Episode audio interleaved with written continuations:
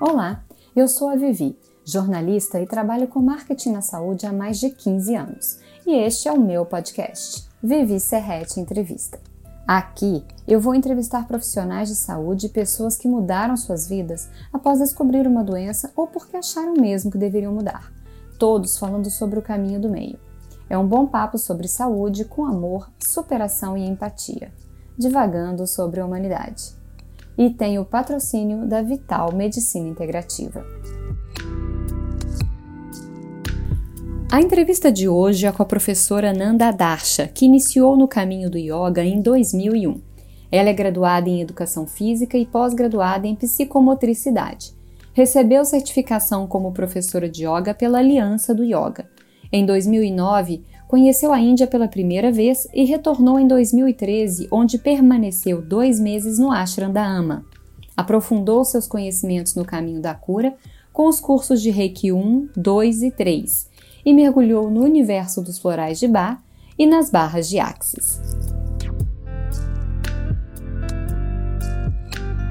Olá, boa tarde, boa noite, bom dia. Hoje o tema é yoga. Desta vez o tema yoga é com a minha professora de yoga, Ananda. Muito obrigada. Obrigada a você. Mais uma vez falando com uma pessoa que eu admiro e é por isso que a gente vai falar sobre esse tema tão importante, tão relevante e que a gente já sabe que tem efeitos no ser humano. Conta aí, Fernanda, um pouquinho da sua história como professora de yoga. Então, é, obrigada pelo convite. Nada. E a minha história começou há 19 anos atrás. Eu, na verdade, eu não sabia muito o que, que era, né, essa prática, mas ver as posturas era algo que me encantava e, e aí eu fui, fui atrás, fui estudar numa escola e a partir dali eu comecei a descobrir um universo muito mais vasto do que esse das posturas, né? Uhum. E comecei a estudar com muitos outros professores, a fazer cursos. E é isso, tô nessa caminhada aí de autoconhecimento que eu acho que é pra vida inteira, né? Yoga é pra vida inteira. A gente tá o tempo inteiro olhando pra dentro pra se conhecer. É. E acho que é isso. E não é só postura, yoga? Não, não é. Na verdade, com o tempo, assim, que eu tenho percebido, isso está ficando cada vez é, mais sutil, essa coisa das posturas, né? Eu, eu tenho percebido nas minhas práticas pessoais uhum. que as posturas, elas são muito importantes, sim, uhum. mas que elas não são a parte principal uhum. da prática. Uhum. Eu acho que o que realmente sustenta a prática de yoga é, é o respirar, né? A respiração, uhum. é a consciência do momento presente, de você estar tá firme uhum. ali no, no, de momento a momento. Uhum. E uh, eu acho que é isso. É o autoconhecer, né? E a gente começa se tratando, se cuidando, conhecendo a si mesmo. E uma coisa básica que é respirar, né? Exatamente. Fala um pouco sobre a respiração, que eu sei que você é uma pessoa que estuda muito, muito cuidadosa quanto a isso, nas suas é, aulas também. Eu me preocupo muito do aluno aprender, reaprender, hum. né? Porque a gente nasce sabendo respirar e com a vida, com a correria, a gente vai desaprendendo, vai, a respiração vai ficando cada vez mais curta, mais alta. E então no yoga a gente reaprende, a gente começa a fazer a respiração diafragmática, a respiração nas costelas. Uhum. E isso vai fazendo com que a gente desacelere, né? Não só a mente, mas todo o corpo, uhum. o coração. E aí você vai encontrando esse espaço, né? Você vai acessando esse lugar que todo mundo já tem, esse espaço de silêncio, de serenidade, de tranquilidade mas que dificilmente a gente acessa porque a gente está tão ocupado com tantas coisas, tantas informações, que você acaba esquecendo que você já é tudo isso, né? Que tudo isso está dentro de você. Então, eu acho que eu acredito, na verdade, que a respiração é fundamental no processo. A gente estava conversando, né? Uhum. E Eu acredito que se você tiver mente, tem um mestre que fala isso, mas eu não me lembro quem foi que falou. Isso é falado já há muitos anos, que se você tem mente e pulmões, você já pode fazer yoga.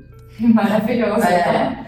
Foi maravilhoso, porque a gente estava conversando também que se um paciente que eu conversei com um outro médico falando sobre sobre yoga e eu perguntei para ele, né, o seu paciente pode fazer, qualquer um pode fazer yoga? Você me disse que pode, ele disse que pode.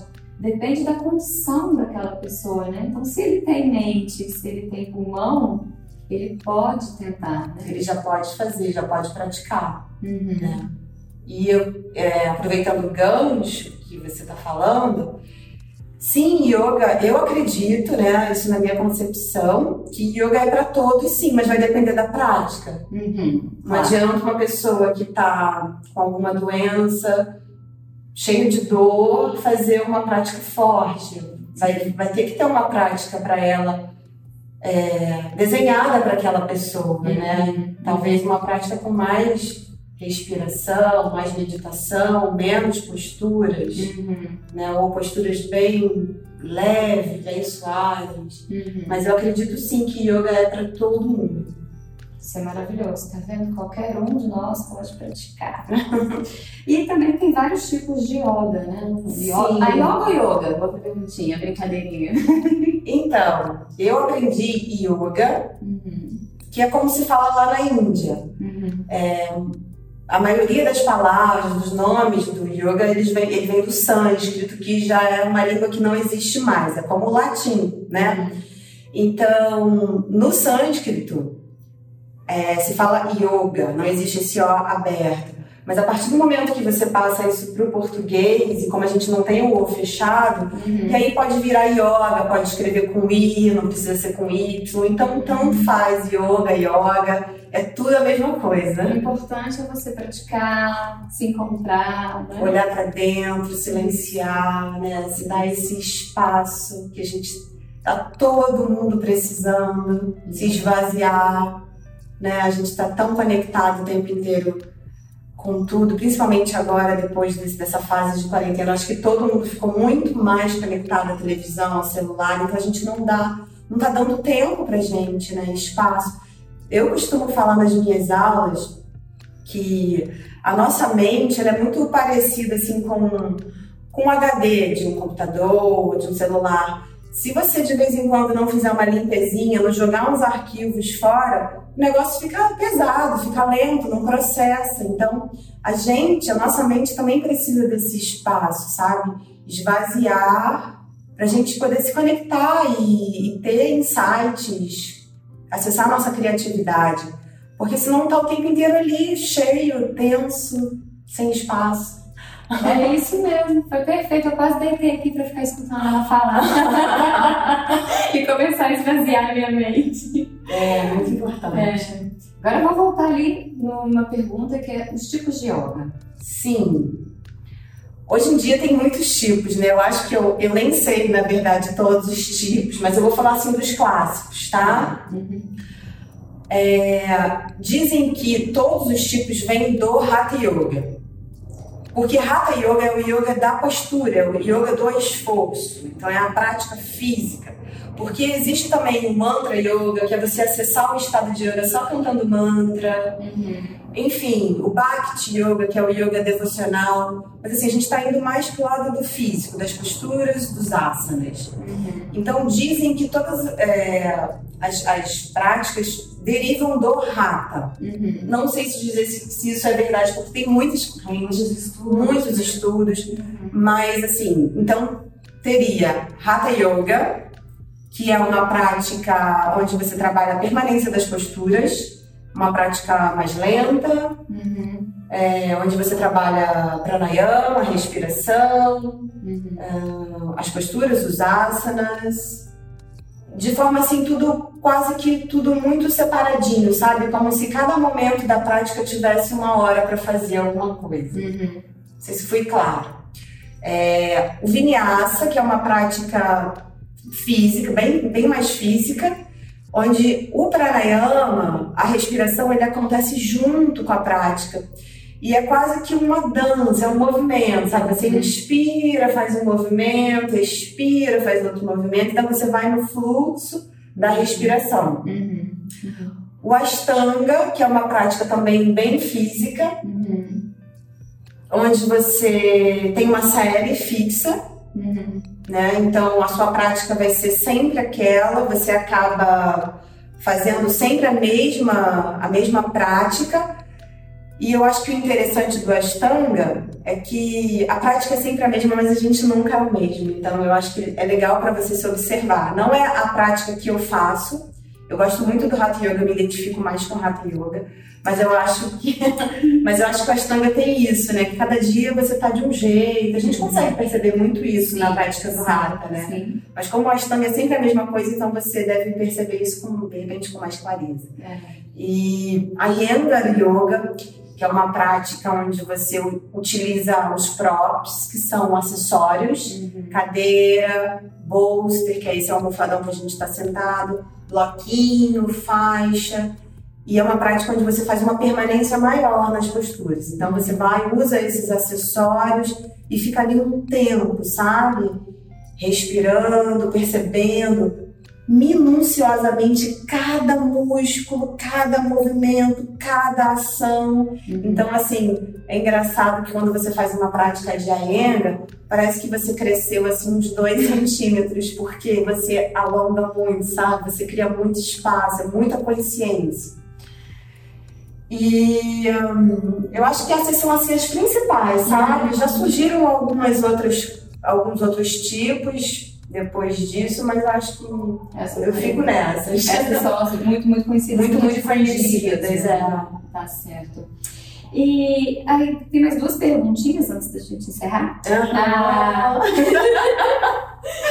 quem são as pessoas que te procuram? As, as pessoas que me procuram são as pessoas ansiosas, assim, né? A maior parte são pessoas que falam: eu estou muito ansiosa, eu estou com crise de ansiedade, eu estou com síndrome do pânico, ou eu estou com depressão. Uhum. Essas pessoas são as que chegam mais para mim. Interessante, né? Por indicação médica, o que é ótimo. Maravilhoso. O que é ótimo. É, muito bom. E agora, na sua vida, o que, que mudou com a prática de yoga? Então, eu uh, indo assim pro lado mais místico da coisa, eu sou uma pessoa que tem o, o Sol em Escorpião, a Lua em Ares e uh, o Ascendente em Leão. Então, assim, eu sou uma bomba atômica. Explosão. É. E, e eu era essa pessoa, na verdade, assim, se eu não pratico, né, se eu fico um tempo sem praticar, por exemplo, na gravidez, eu, eu percebia muito isso, que a minha prática diminuía muito, e no final eu não conseguia muito praticar. Uhum. Que essas tendências, elas tendem a voltar, uhum. se você não está atento, né? Então, assim, o que eu percebi na minha vida é que eu fiquei menos reativa, que é uma característica muito minha, uh, mais calma, mais atenta, mais presente, uhum. né? Eu acho que isso. Meu corpo, né? Eu, eu, eu, eu sou uma pessoa que eu não, eu não tenho dores, sabe? Como eu vejo muita gente reclamando, eu não tenho dores sabe, na coluna. Uhum. Eu, eu, graças a Deus eu, eu tenho um corpo saudável, saudável sabe, não me incomoda. Uhum. Eu acho que basicamente isso, né? É. Uma, uma mente mais calma, mais atenta. Isso é ótimo, né? Então, assim, termina com isso. Você começa falando do autoconhecimento você termina falando do autoconhecimento, né? Que é yoga, é isso, é autoconhecimento. Total. E você fala de você mesmo, prova, né? É. Viva. É, que... eu percebo que que o yoga cada vez mais é um mergulho para dentro, sabe? E assim, isso não termina. Eu tô há quase 20 anos praticando yoga e assim, eu vou percebendo coisas em mim, né? Padrões, como a minha mente funciona, como a mente da gente vai mudando à medida que a gente vai envelhecendo. Uhum. E, uh, É isso. Ah, maravilhoso. Dessa vez eu não vou terminar fazendo tanto de coisa, dessa vez eu vou terminar calminha igual ela, assim. Ah. Muito obrigada. Obrigada a você. Namastê. Namastê. Obrigada. Obrigada.